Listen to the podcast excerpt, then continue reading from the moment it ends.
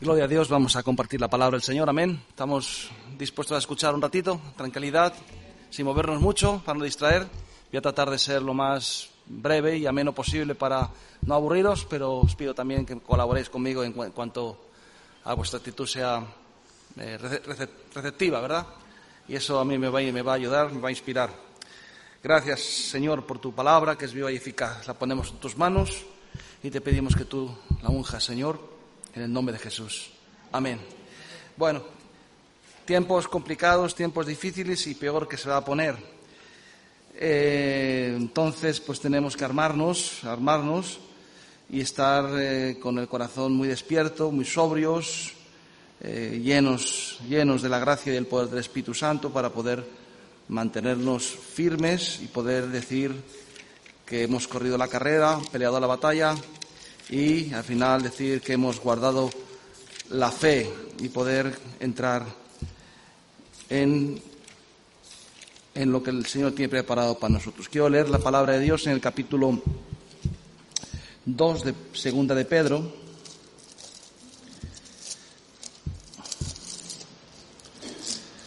Segunda de Pedro capítulo 2 dice si la palabra de Dios dice está refiriéndose, eh, bueno, en aquellos tiempos también era muy complicado, como podéis saber, y también refiriéndose a los últimos tiempos, dice, pero hubo también falsos profetas entre el pueblo, como habrá entre vosotros falsos maestros que introducirán encubiertamente herejías destructoras y aún negarán al Señor que los rescató, trayendo sobre sí mismo destrucción repentina.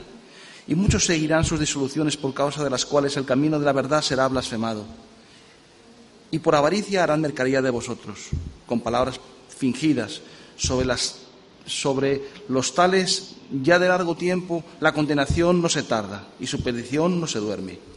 Porque si Dios no perdonó a los ángeles que pecaron, sino que arrojándolos al infierno los entregó a, prisiones de oscuridad para ser, para ser reservados al juicio. Y si no perdonó al mundo antiguo, sino que que guardó a Noé, pregonero de justicia, con otras siete personas, trayendo diluvio sobre el mundo de los impíos.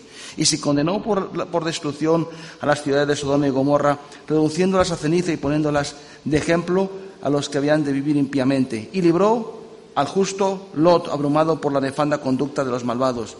Porque este justo que moraba entre ellos afligía cada día su alma justa, viviendo, viendo y oyendo los hechos inicuos de ellos. Sabe el Señor librar de la tentación a los piadosos reservar a los, y reservar a los injustos para ser castigados en el día del juicio. El Señor bendiga su palabra. Está hablando de cómo son los tiempos difíciles en los que el mundo cristiano tiene dificultades también para mantener eh, la doctrina santa, la, doctrina pura, eh, en el que incluso pues dice la, que la palabra de Dios que el, que el, el propio pueblo de Dios ha convertido en mercadería y, en, el que ya no hay una doctrina sólida, una, doctrina bíblica, una doctrina eh, fundamentada en la palabra de Dios, sino que mm, se van extrayendo de la palabra versículos y se van extrayendo revelaciones y vamos haciendo cada uno un, Dios a nuestra propia imagen. Por eso eh, estamos en tiempos peligrosos y el Dios de la Biblia hay que predicarlo, hay que enseñarlo, y no hacerse un Dios a nuestra propia imagen, un Dios que nos dice a todo, lo que queremos que sí, un Dios que obedece a nuestros instintos, un Dios pequeñito, eh, que lo hemos pasado por el embudo, por el filtro de nuestra mente pequeña y lo hemos hecho como un Dios utilitario. ¿Tú sabes lo que es un Dios utilitario? Pues cuando éramos jóvenes se inventó el coche utilitario, que era el 600. Era un coche que tenía bajo consumo, que tenía pocas averías, que tenía que era muy barato y que simplemente pues eh, eh, cumplía los objetivos de, atender las, las, necesidades básicas de la gente, ¿verdad? Pues nosotros hacemos también de Dios un Dios utilitario, un Dios que solamente obedece a nuestras necesidades básicas para sentirnos más o menos bien, un Dios eh, con un mantenimiento muy barato y esto es lo que está ocurriendo. Por eso dice la palabra de Dios que, que el Evangelio es blasfemado porque si nosotros predicamos a un Dios que lo hemos humanizado hasta el punto que es un em, ejemplo, una imagen de nuestras propias pasiones, pues eso hay que deshacerlo. Es un, becerro de oro que hay que deshacerlo y volver a predicar y a volver a adorar al Dios verdadero. Ahora, si nosotros fabricamos un Dios que es un ídolo, un Dios que es hecho a nuestra propia imagen, ¿cómo podemos adorar a un fruto de nuestros propios esfuerzos? Un Dios que es menor incluso que nosotros mismos. Es absurdo. Por eso la alabanza también está en crisis. Podemos adorar a un Dios grande y poderoso que lo llena todo y lo puede todo. Ese es el Dios de la palabra de la Biblia. Pero vivimos en un tiempo en que el Evangelio está en otras y que todas acabaron deshaciéndose, unas por el juicio divino y otras simplemente porque, porque al dar la espalda a Dios las sociedades se iban desapareciendo. Y dice que este desapareció él tiene el tiempo de, de Noé, porque hubo un gran diluvio y Dios sí trajo juicio. Y dice la palabra de Dios que los tiempos de Sodoma y Gomorra también, la palabra de Dios nos cuenta que, aquel mundo desapareció, lo pone como ejemplo de lo que va a ocurrir, lo que seguirá ocurriendo en las civilizaciones o en las organizaciones que den la espalda, que den la espalda a Dios. Nosotros vivimos en una sociedad occidental que parece tan sólida, que parece tan fuerte, que parece tan indestructible, pero hubo en la antigüedad otro tipo de sociedades, otro tipo de civilizaciones que también pasaron desapercibidas, que pasaron, fueron destruidas y que, y que fue peor todavía, sino que fueron sustituidas por civilizaciones mucho más inferiores. Y eso va a ocurrir también ahora, porque la sociedad de este mundo ha dado la espalda a Dios. ha dado la espalda a Dios. El hombre de hoy se ha emancipado de Dios. El hombre de hoy ha dicho que Dios no es necesario.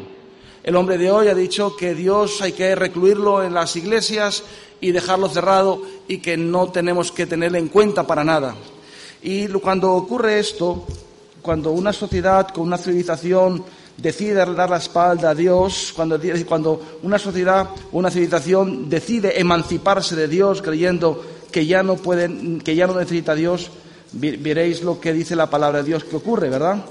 Y en el capítulo 1 de Romanos nos explica esto, dice en el capítulo 1, versículo 18, dice, porque la ira de Dios se revela desde el cielo contra toda impiedad e injusticia de los hombres que detienen con injusticia la verdad.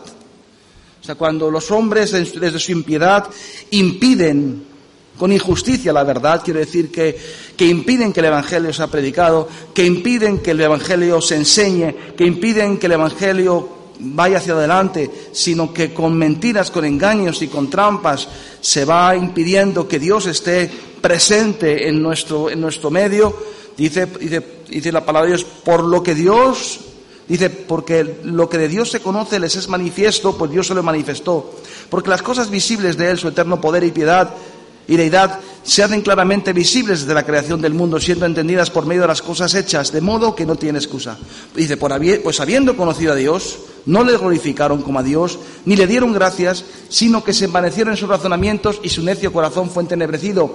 Profesándose sabios, se hicieron necios y cambiaron la gloria de Dios incorruptible en semejanza de imagen de hombre corruptible, de aves, de cuadrúpedos, de reptiles, por lo cual también Dios los entregó a la inmundicia, a las, dice, en las concupiscencias de sus corazones, de modo que deshonraron entre, entre, sí sus propios cuerpos, ya que cambiaron la verdad de Dios por la mentira, honrando y dando culto a las criaturas antes que al Creador, el cual es bendito por los siglos, amén. Por eso Dios los entregó, varias veces dice, los entregó a pasiones vergonzosas, pues aún sus mujeres cambiaron el uso natural por el que es contra natura, contra naturaleza, y de igual modo también los hombres, dejando el uso natural de la mujer, se entendieron en lascivia unos con otros, cometiendo hechos vergonzosos hombres con hombres, recibiendo en sí mismos la retribución debida a su extravío. Como ellos no aprobaron tener en cuenta a Dios, Dios los entregó una mente reprobada para hacer cosas que no convienen. Entonces esto es lo que, lo que ocurrió a las antiguas civilizaciones. Lo mismo, Dijeron, dijeron, bueno, nosotros no tenemos necesidad de Dios, nosotros somos autosuficientes, nosotros no tenemos que obedecer a nadie. Como decía el otro día un hermano, decía, eh, eh, nosotros queremos incluso que Jesús nos salve, pero que no reine entre nosotros.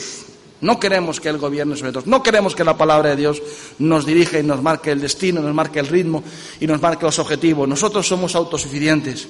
Esto es lo que está ocurriendo en la sociedad hoy en día. Ahora, si nosotros vemos, vemos, lo que ocurre hoy en día en nuestra civilización, la más próspera que se cree que ha, habido en toda la historia, yo lo dudo, pero es, una, es la que nos ha tocado vivir, Yo creo que hay muchos aspectos en, este, este, este, en esta situación que nos hablan de que, eh, da ya muchos síntomas de fatiga.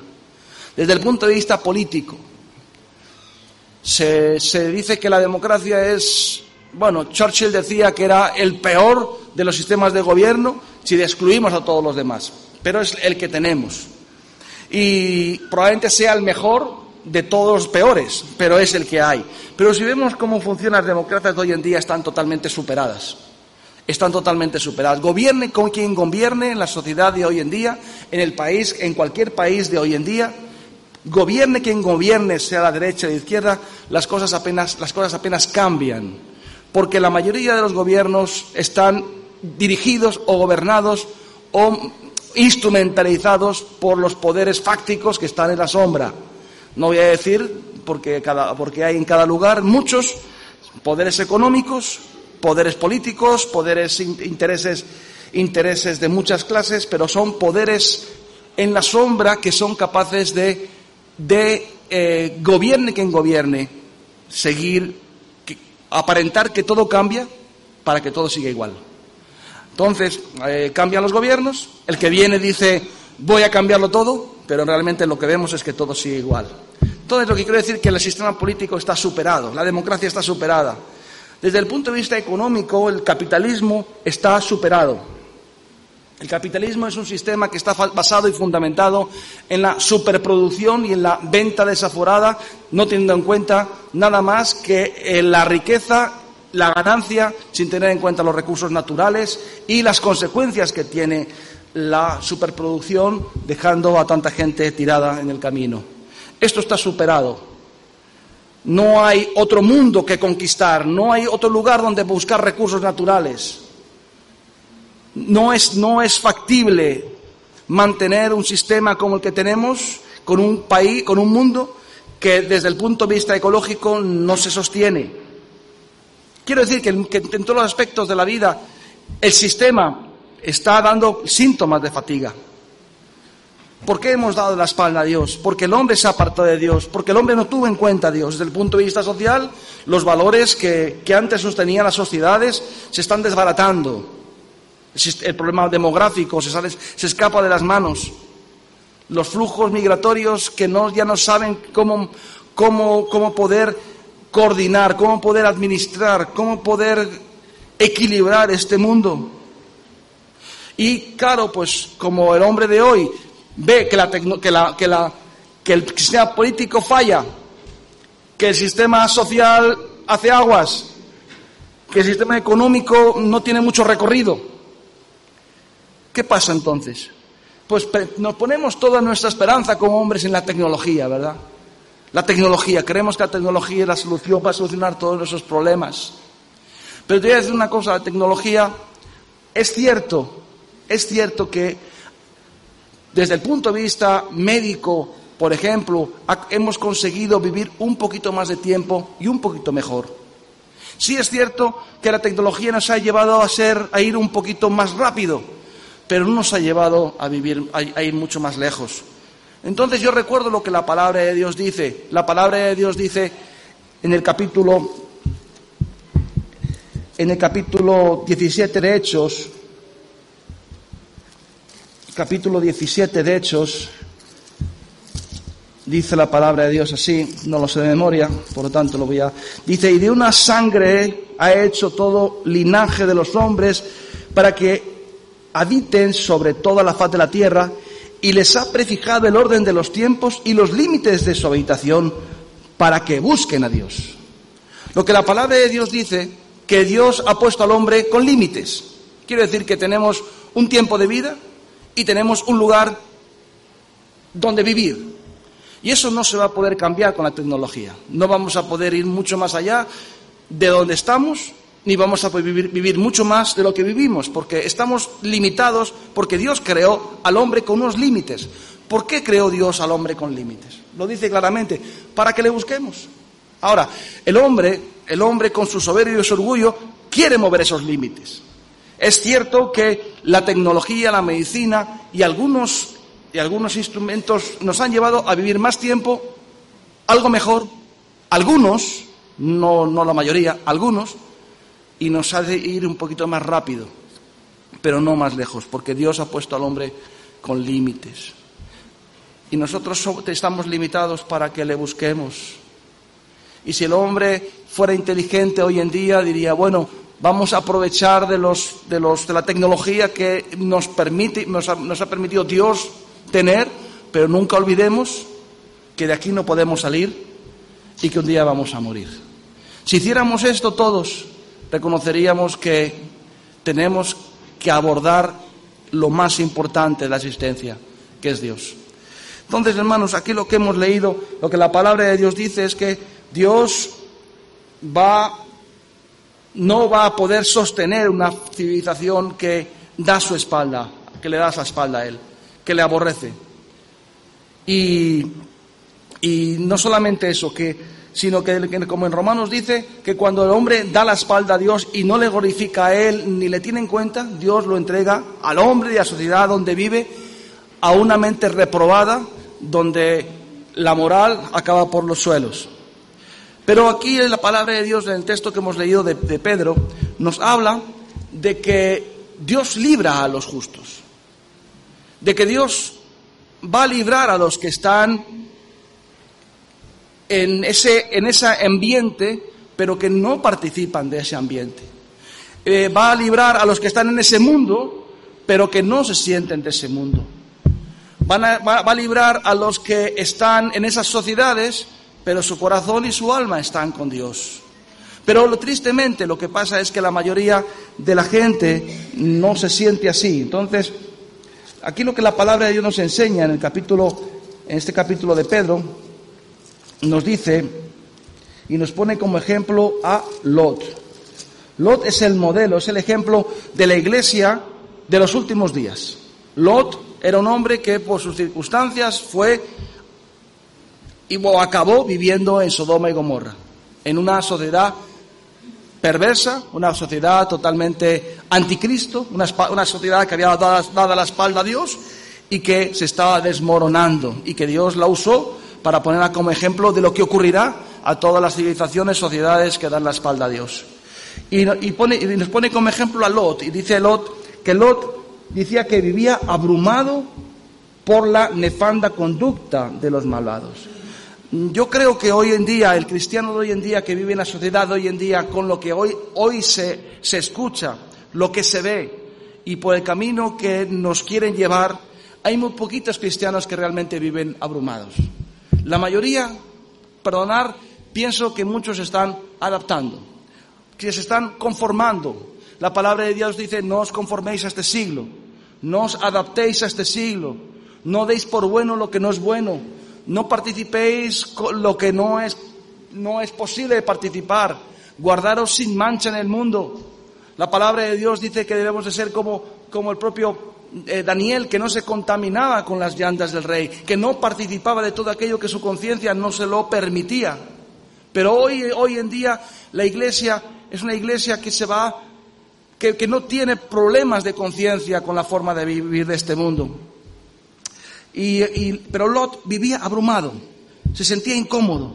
Decía que el justo Lot afligía su alma viendo y oyendo los hechos inicuos de ellos afligía su alma, estaba incómodo, se sentía como que tuviera los zapatos pequeños en una, larga caminata, tenía ganas de llegar a casa, se sentía como peregrino, se sentía como lejos del hogar, se sentía como fuera de lugar, se sentía como un, un sitio que no era el suyo. Pero tú te sientes así en este mundo. Yo cada día más, yo cada día me siento más, más incómodo y con ganas de ir a casa. Yo cada día me siento más incómodo y con ganas de, llegar a un lugar donde, donde pueda descansar y reposar. Pero mientras tanto, mientras tanto estamos en este mundo y, como estamos en este mundo y tenemos sensibilidad espiritual, sufrimos por lo que ocurre a nuestro, a nuestro alrededor. Pero fijaros lo que le ocurrió a Lot. Lot. Lot era un hombre que acabó en aquellas circunstancias, pero era un hombre que, que no pudo salvar prácticamente a nadie de su familia.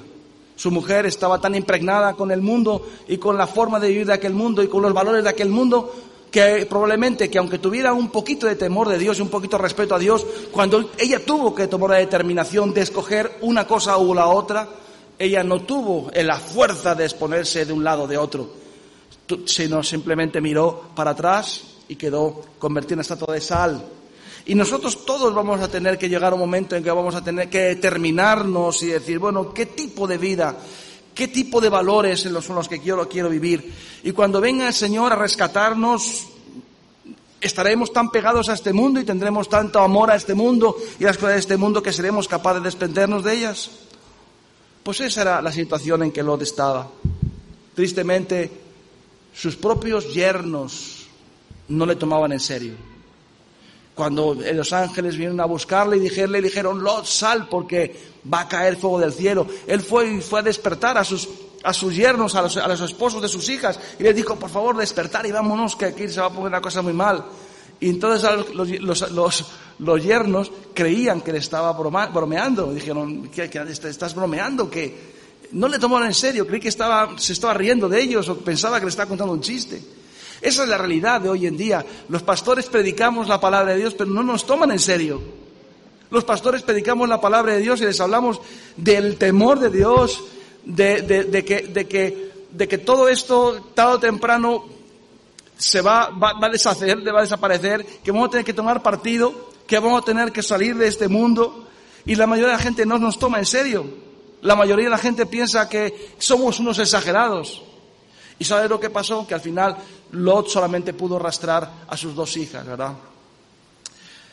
Y el Señor lo pone como ejemplo, como, una, como un ejemplo de la iglesia de hoy en día, que no es tomada en serio, que vive demasiado impregnada por las cosas de este mundo.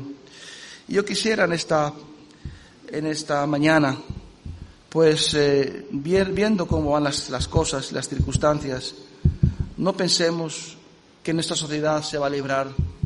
Yo he sido siempre un, no es que soy muy listo ni muy estudioso, pero siempre he sido un admirador de la historia clásica. A mí el imperio romano me fascinaba, me fascina.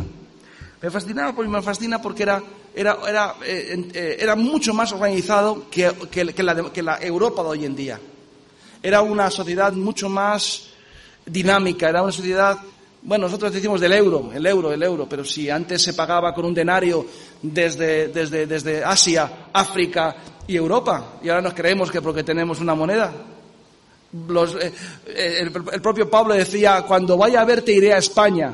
Él programaba su viaje como, como programamos nuestros viajes hoy en día. Oye, que voy a ir a verte, vosotros que sois extranjeros, muchos de vosotros, y que vais a Ecuador o a Colombia, decís, vais vais a vuestra papá, a vuestra mamá, a vuestro hermano, y decís, oye, que voy a ir a veros en verano. Pues eso no es solamente algo que ha ocurrido ahora porque tenemos aviones, eso ocurría también en los tiempos de Roma, porque Roma era una reacción muy poderosa. Pero dieron la espalda a Dios, resistieron el avivamiento y la venida de nuestro Señor Jesucristo y no reconocieron. Empezaron a tener los mismos problemas que estamos teniendo nosotros hoy en día, en la sociedad hoy en día, como son terrorismo, como es eh, la pérdida de valores, la pérdida de libertades. La democracia, la democracia la inventaron los griegos, pero quien realmente puso en la democracia en, en funcionamiento fue el pueblo romano. Cualquier hombre de cualquier estatus podía llegar a ser senador si por sus capacidades, su talento, podía llegar porque la democracia hacía posible la meritocracia. Sustituyeron la aristocracia por la meritocracia y cualquiera que tuviera méritos podría medrar políticamente, socialmente. Era una sociedad dinámica. Pero se colapsó. Se colapsó Julio César entró con sus tropas, cruzó el Rubicón y dijo, se acabó la democracia, aquí vamos a poner una, una, una dictadura.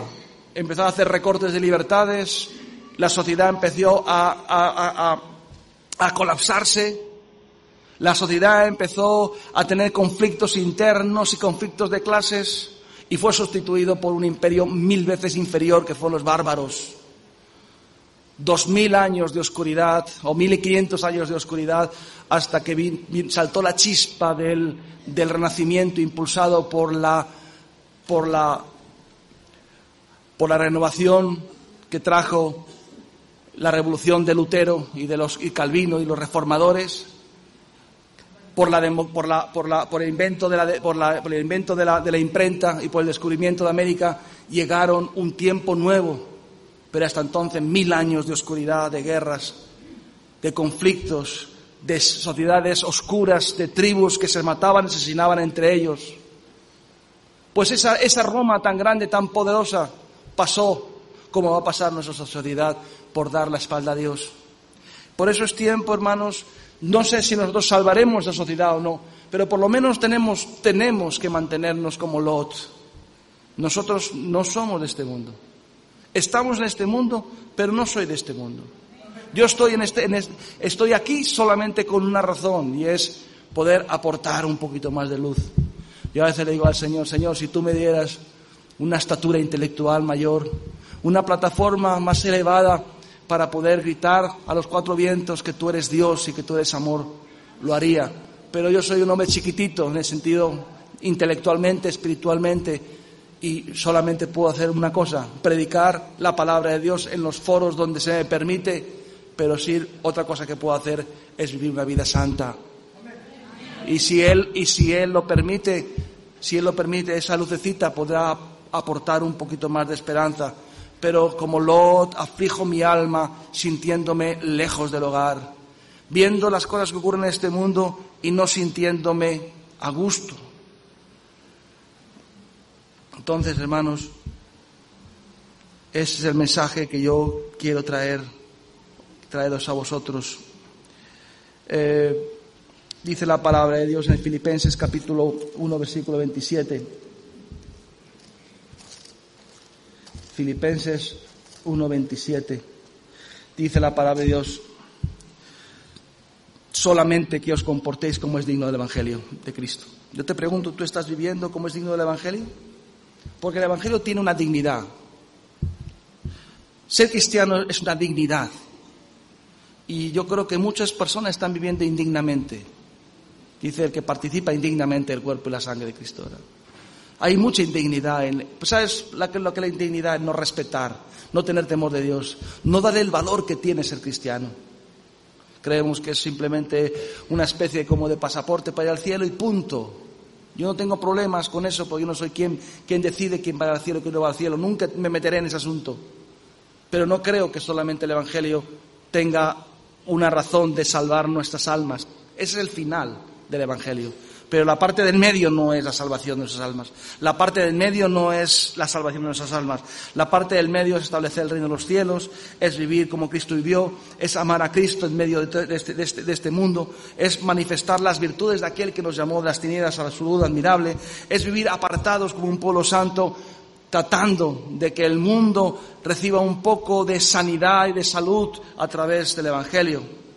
¿Y tú qué estás haciendo por todo eso? Te pregunto, ¿no? Yo probablemente hay algunos que sí, pero ¿tú estás viviendo como es digno del Evangelio? Solamente que os comportéis como es digno del Evangelio, para que, o sea que vaya a vosotros, o esté ausente, o oiga de vosotros que estáis firmes en un mismo espíritu, combatiendo unánimes por la fe del Evangelio. Unánimes. Y en, y en nada intimidados por los que se oponen. Dice que para ellos ciertamente es inicio de la perdición. Es lo mismo que estoy diciendo. Lo que pasa es que la iglesia hoy en día no es que vive abrumada y afligiendo su alma por viendo la nefanda actitud del, mundo, sino que vive intimidada. Es muy diferente. Es muy diferente vivir intimidado que abrumado. Es muy diferente vivir intimidado que vivir afligido. Vivir afligido significa que estoy incómodo por lo que aquí ocurre. Vivir intimidado es mejor me callo, mejor no levanto la voz, mejor no digo que soy cristiano, mejor paso desapercibido y así me ahorro problemas. Pero Pablo dice que tengamos que vivir dignamente el Evangelio. Tenemos que vivir como, dice, la palabra de Dios, como es digno el Evangelio. Y yo mira, tú sabes lo que es la dignidad, es el respeto por uno mismo. Yo, soy, yo tengo una dignidad y si me respeto a mí mismo, yo tengo que respetarme a mí mismo, yo tengo que respetar lo que creo, yo tengo que respetar a Dios, tengo que respetar su palabra por encima de las demás cosas. Se ponga, ponga quien se oponga, me llamen lo que me llamen. Sé que no es popular ser cristiano hoy en día. No es que no es popular, sino que es antipopular ser cristiano. Pero no ahora que están quitando a Dios de cualquier lugar de culto, sino que cuando yo me convertí, traté y escribí cartas a todos mis amigos diciendo, Cristo me ha salvado. La mayoría me dijeron, te has metido en una secta, eres un idiota. Todo lo que nadie, nadie me dijo, eh, Javi, me alegro que estés contento. Ninguno. Ninguno, ni mis propios familiares. Nadie se alegró de que fuera cristiano. Porque, pero yo, yo tuve que vivir con dignidad toda esa tragedia, toda esa persecución. Y seguimos viviéndola con dignidad. Seguimos levantándonos por la mañana y decimos, Señor, yo quiero, yo quiero que no te avergüences de mí, como yo no, yo no me avergüenzo de ti.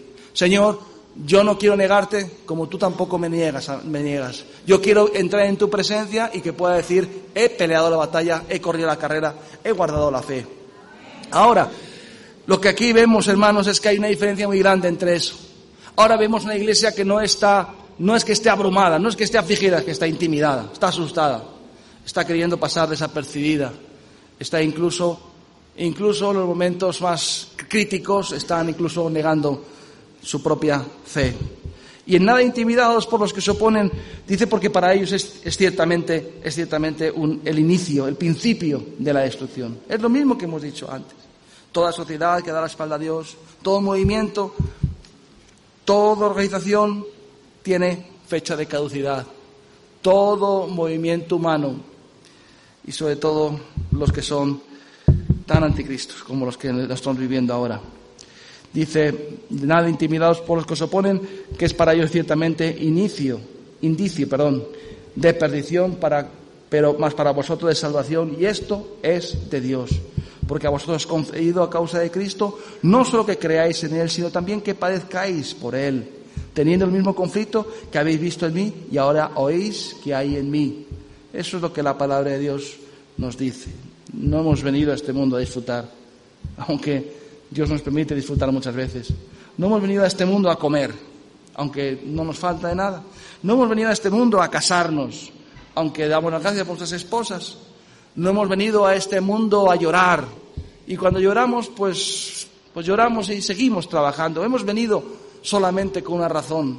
Y yo tengo muy claro, yo, yo he sido creado con una dignidad para dar la gloria a Dios en, este mundo. Y espero que tú también tengas esa dignidad en tu propia vida. Mira, una vez, una vez eh, estaba Nemías, cuando Nemías estaba reconstruyendo el muro, dice la palabra de Dios que, que los enemigos no podían contra él. Trataban de hacer, hacer, acechanzas, le hacían trampas, le, acusaban, le perseguían, les le amenazaban, les lanzaban todo tipo de escarnios y de, y de, y de persecución, pero Nehemías se, se mantenía firme. ¿Sabes por qué se mantenía firme? Porque decía que ladren los perros, lo que quieran, yo tengo un llamado y es construir este muro. Que sigan ladrando, que digan lo que digan, que hablen lo que, que hablen, yo tengo el llamado de construir este muro. Y él se mantenía firme. Pero llegando a un punto, los enemigos querían, ya que no podían acabar con su integridad, pensaron, vamos a acabar con su reputación, vamos a acabar con su dignidad. Y el enemigo quiere acabar con nuestra dignidad.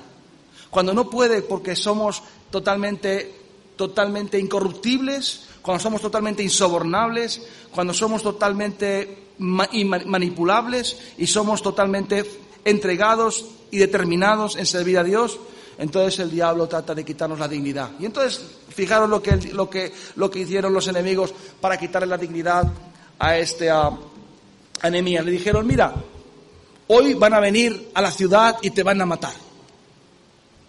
Y le dijeron, lo que tienes que hacer es esconderte. Tienes que esconderte en el templo. Tienes que esconderte. Y si te escondes, te librarás. Y dice la palabra de Dios que es algo que le respondió. Le dijo, ¿un hombre como yo ha de huir? ¿Un hombre como yo ha de esconderse? Yo te digo, tú tienes esa misma dignidad, tienes el mismo respeto por ti mismo, que dices, ¿un hombre como yo va a acabar fornicando? ¿Un hombre como yo va a acabar metiendo la mano en la bolsa? Un hombre como yo va a acabar vendiendo su primogenitura por un plato de lentejas. Un hombre como yo va a ceder a las presiones de este mundo. Un hombre como yo va, va, tú tienes la dignidad de saber que tienes una categoría y que no puedes bajar esa categoría. Pues yo me siento así, hermanos, yo siento, yo me miro al espejo y digo, un hombre como yo no puede ceder a estas presiones, porque soy un hombre de Dios.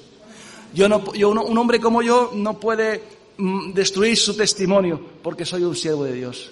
Un hombre como yo no puede defraudar a su esposa, porque soy un siervo de Dios. Y así sucesivamente, porque Dios quiere que vivamos con esa dignidad. Amén. Entonces, eh, vivimos en un mundo muy complicado, que lo veremos, o no sé si lo veremos nosotros, pero tiende a la extinción, a la destrucción, el sistema. El sistema está corrompido, el sistema está totalmente superado, eh, no hay recursos naturales para, para resolver este problema, eh, el mundo en que vivimos, el sistema económico está colapsado, Pasa que nosotros vivimos en la parte bonita del mundo, en la parte bonita del mundo. Pero la parte, la parte que no está bonita del mundo se está dando. Y ha dicho, hasta aquí hemos llegado.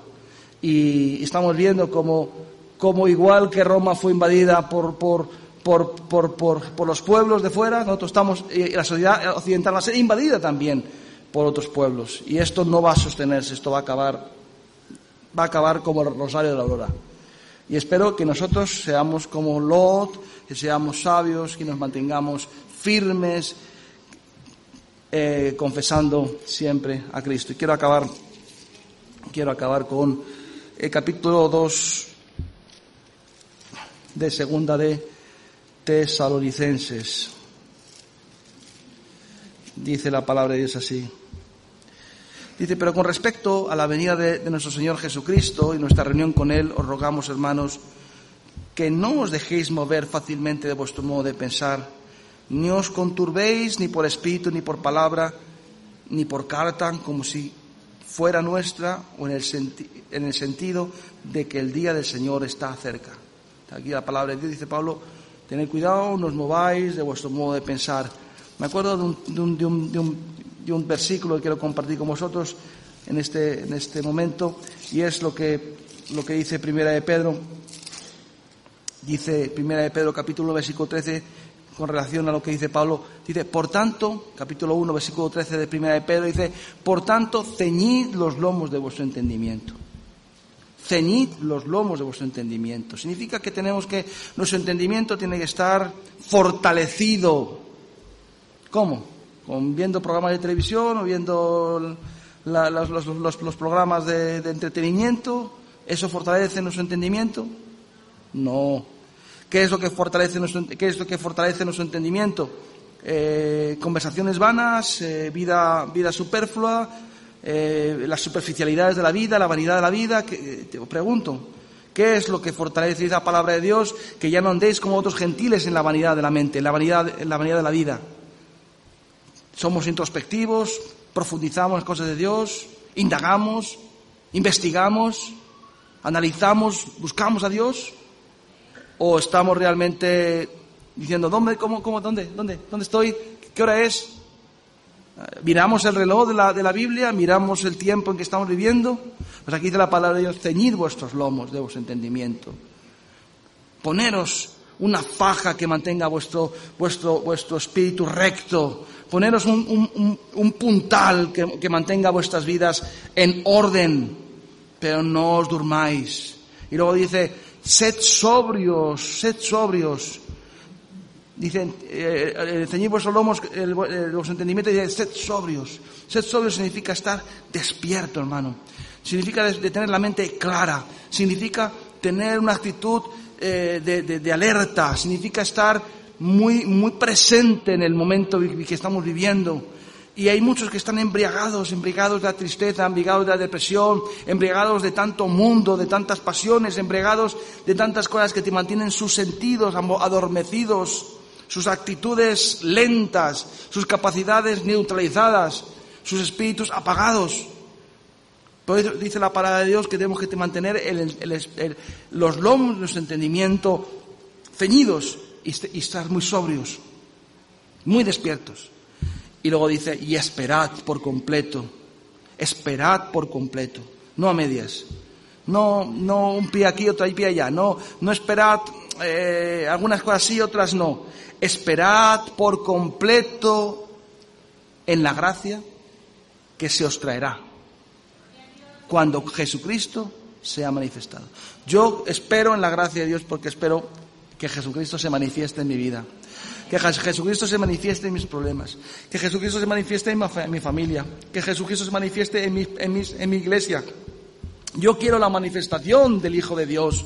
Yo quiero la manifestación también gloriosa de los hijos de Dios. Pero esperamos en Dios, esperamos en Él. Espero que tú sigas esperando, que se que completamente en su gracia, porque si no, no vas a poder resistir. dice, entonces dice, nadie se engañe. Y yo por eso estoy predicando esto, porque este mundo lo que, lo que hace especialmente es mantener al, cristiano bastante entretenido, distraído. Siempre digo que las tres cosas peores son la distracción, la dispersión y la diversión. Y este mundo está pensado solamente eso. Distraer para que no atendamos las cosas importantes. Dispersarnos para que estemos en 40 cosas y en ninguna. Y divertirnos. No digo la diversión sana del juego que tenemos que tener para, para, para relajarnos, juego con nuestros hijos, nuestra esposa, nuestros amigos. No estoy refiriendo a esa diversión, sino solamente, solamente la diversión como un objeto de, de, distracción total y que el hombre no piense en Dios. Nadie os engañe de ninguna manera. Dice, porque no vendrá, la, no vendrá sin que antes venga la apostasía y se manifieste el hombre de pecado, hijo de perdición, el cual se opone y se levanta contra todo lo que se llama Dios y es objeto de culto. Es lo que estaba diciendo antes. Vivimos en un tiempo en que hay un espíritu del anticristo que se opone contra todo lo que se llama Dios, todo lo que es objeto de culto, todo lo que, lo que pueda reflejar algo de trascendencia, algo que tenga que ver con el más allá, algo que tenga que ver con, lo, después de la muerte, algo que tenga que ver con más allá que, lo que, las cosas materiales, naturales. Este mundo quiere decir, aquí lo único que importa es eh, eh, producir y a Dios fuera de las instituciones fuera de los colegios, fuera de, todos los sitios y recluirlo. Pero dice, ese es el espíritu de anticristo, el cual se opone contra todo lo que se llama Dios y es objeto de culto, tanto que se sienta en el templo de Dios como Dios haciéndose pasar por Dios. ¿No os acordáis que cuando yo estaba todavía con vosotros os decía esto? Ahora vosotros sabéis que lo que, sabéis lo que lo detiene, a fin de que su tiempo se a fin de que su tiempo se manifieste porque ya está, ya está en acción el ministerio de la iniquidad, solo que hay quien al presente lo detiene hasta que él a su vez se ha quitado de medio. Entonces se manifestará aquel inicuo a, quien el, Señor matará con el espíritu de su boca y destruirá con el resplandor de su venida. Inicuo cuyo advenimiento es por obra de Satanás, con gran poder y señales y prodigios mentirosos y con todo engaño de iniquidad para los que se pierden, por cuanto no recibieron amor a la verdad para ser salvos. ¿Quiénes son los que son engañados? Aquellos que no recibieron un amor a la verdad para ser salvos. Hermanos, la verdad no es algo fácil de aceptar. La verdad no es algo fácil de tomar. La, la, verdad no es un vasito de leche caliente con un poquito de miel que nos cae tan bien en una noche de invierno cuando tenemos eh, la garganta un poquito tomada. Hermanos, la verdad no es una sopita de caldo de, pollo que, nos ayuda a, fortalecer nuestro cuerpo después de un día arduo de trabajo. La verdad es un hueso duro de roer. Y dice aquí la palabra de Dios que serán engañados por no haber un amor a la verdad, por estar tan inmiscuidos en el mundo, para estar tan, tan, tan afectados por las cosas de este mundo, por vivir tan intimidados que poco a poco se va perdiendo el amor a la verdad porque la verdad se va a convertir cada día en algo más incómodo. Ser cristiano cada día va a ser mucho más antipopular y probablemente, probablemente a su debido tiempo, el cristianismo será eh, ilegal. Y la iglesia será una organización preciosa, pasará a ser una organización discreta como es la que es ahora y al final pasará a ser una organización secreta como las catacumbas. Entonces dice la palabra de Dios que ya está el ministerio de la iniquidad funcionando, ya está el espíritu del anticristo funcionando. ya está en el, en el lugar, ya está en el ambiente. Y dice que engañará a muchos. Pero dice la palabra de Dios, ¿quiénes son los que serán engañados? Dice, aquellos que no recibieron un amor a la verdad para ser salvos. Amar la verdad, hermanos, significa consagrarse, determinarse. Significa, la verdad siempre exige una decisión. La verdad siempre exige una determinación, un cambio, un ponerse de un lado o de otro. Vivimos en el mundo de la ambigüedad, vivimos en el mundo de la relatividad, pero nosotros no creemos que todo es tan ambiguo. Ya ni siquiera las, nada, ya no, se puede, no, ni, las, ni siquiera las palabras son, son, son lo que son. Ya todo no, todo es algo que se puede interpretar. yo siempre digo, hermanos, ¿tú crees que la palabra de Dios se interpreta? Yo creo que la palabra de Dios obedece. Eh, interpretarla casi siempre nos lleva a, hacer una especie como de, de reedición, hereditar la Biblia y hacerla a nuestros propios intereses. Eso no es la verdad. La verdad no se interpreta. El Evangelio no se interpreta, el Evangelio se obedece o se rechaza. Cristo no se le interpreta, a Cristo se le ama o se le rechaza, pero no, no es alguien con el que podamos vivir de una forma ambigua. Mira, el amor es muy bonito, todos nos gusta el amor, pero todas las cosas buenas siempre tienen una parte negativa. ¿Sabes la parte, la parte negativa del amor?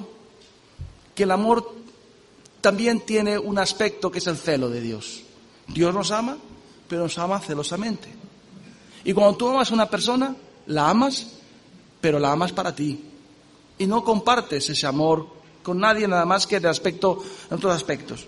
Quiero decirte, hermano, que, que el amor es muy bonito, pero tiene, tiene el aspecto de que te tienes que consagrar a la persona amada. La libertad es muy bonita, pero la gente no sabe que la libertad tiene solamente una pega.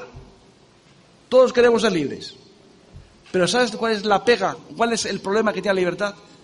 Que cuando escoges una cosa, ¿qué pasa? Que rechazas todas las demás. Si tú escoges una mujer, rechazas las demás. Si escoges ir para el norte, estás rechazando ir para el sur, para el este y para el oeste. Si escoges a Cristo, estás rechazando al mundo. Ahora, Dios nos ha hecho libres, pero lo que no podemos hacer es tenerlo todo y ahora, porque eso no es libertad. Entonces, todo tiene su pro y su contra.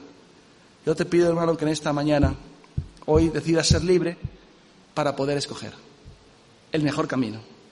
Que hoy ames a Dios y te seas amado por Dios, pero que el amor te lleve a decantarte por un posicionamiento claro, no vivir en la tierra de nadie, no vivir en una situación ambigua, no vivir en la penumbra. No es de Dios vivir en la penumbra.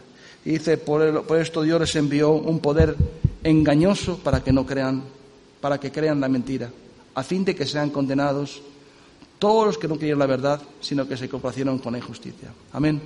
Dice, no solamente que no recibieron un amor a la verdad para ser salvos, sino que Dios les envía un poder engañoso, un espíritu engañoso. Permite el Señor que muchas personas estén con un poder engañoso para que crean la mentira y no sean salvos. Es terrible ese texto, hermanos.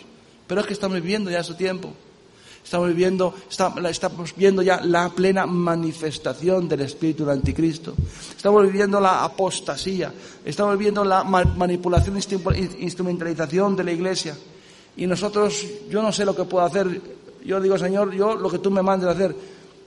Pero pero una cosa sí sé lo que tengo que hacer, y es que lo único que puedo decidir es por mí mismo. Y he decidido vivir como Lot, en medio de este, de este potaje incomible, pero tratando de ser sal de la tierra. Vivir en medio de esta, de esta situación tan complicada, pero sintiéndome como que no soy de aquí. Y que un día el Señor me llamará, y cuando Él me llame a su presencia, no, no me sentiré no me sentiré arrancado de ningún lugar, sino me sentiré liberado de eh, un mundo en el que no me siento muy contento. Yo te pido, hermano, que tú si no sientes así, es que tienes que purificar tu corazón. Es que tienes que limpiar tu vida, tienes que, tienes que, como dice la palabra de Dios, dice, purificad vuestros corazones, los de doble ánimo. Vuestra tristeza, vuestra alegría se convierte en tristeza y pongáis vuestra vida en orden. Entonces yo os invito en esta, en esta mañana. es un culto en el que el Señor nos llama a la consagración, nos llama a la entrega, nos llama a la vida santa, nos llama, nos llama a, renovarnos, pero no a renovarnos solamente emocionalmente, sino a cumplir nuestros, nuestros, nuestros votos. Yo te pido que cumplas tus votos, que cumplas tus compromisos. Te pido en el nombre de Jesús que hoy salgas, salgas de ese ambiente tibio y ambiguo y hoy, hoy puedas eh, ponerte del lado de Cristo. Yo sé que, que estamos todos muy, muy, muy, las cosas están muy entrelazadas, yo lo entiendo, están todo tal, tal, tal, tan, tan complicado que cuesta, cuesta quitar los lazos, pero es lo que Dios nos ha llamado a hacer. Señor, gracias por esta iglesia, por este lugar. Gracias por tu presencia en este lugar, en nuestras vidas. Señor, tu palabra dice, por amor del cual lo he perdido todo, lo tengo por basura. Lo, estimo todo como pérdida por amor de Cristo, por el cual lo he perdido todo. Quiero conocerte en el poder de tu resurrección, en la participación de tus padecimientos. Señor, quiero, quiero, quiero conocer ese amor, quiero eh, sentirme amado por ti, quiero, quiero amarte, Señor, hasta el punto que todas las demás cosas queden totalmente disminuidas, Señor, por mi relación contigo, Señor. En el nombre de Jesús, Señor, trae un renuevo a este pueblo, a tu, iglesia. En ese tiempo que soplan vientos tan, tan malos, Señor, tráenos el oxígeno del cielo, Dios mío. En este tiempo, Señor, que, que para donde miramos, Señor, solamente vemos depravación y, y pecado, Señor, te pido en nombre de Jesús. Que tú, Señor, nos alces los ojos y nos hagas ver tu gloria. Nos hagas sentir y ver tu presencia, Señor. En el nombre de Jesús. Que hoy salgamos de aquí, Señor, limpios por la palabra que nos has hablado, Señor.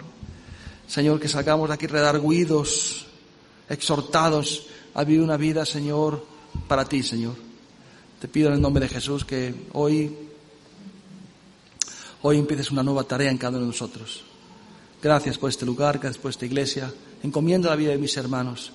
Yo oro por aquellos que están en esta mañana, que quieren ser sobrios, que quieren despertar. Y yo digo, despierta el espíritu, despierta las almas, Señor. Despiértales del sueño, despiértales del aturdimiento espiritual en que muchos están. Señor, sácales, Señor, de la tibieza, sácales de la melancolía, de la tristeza y despiértalos, Señor. Ayúdalos a ceñir sus lomos con la verdad, Señor. Señor, a, ceñir los lomos del entendimiento para que, que puedan ser capaces de entender todas las cosas que tú quieres hablarnos. En el nombre de Jesús, visita a cada uno de mis hermanos hoy, en el nombre de Jesús. Amén.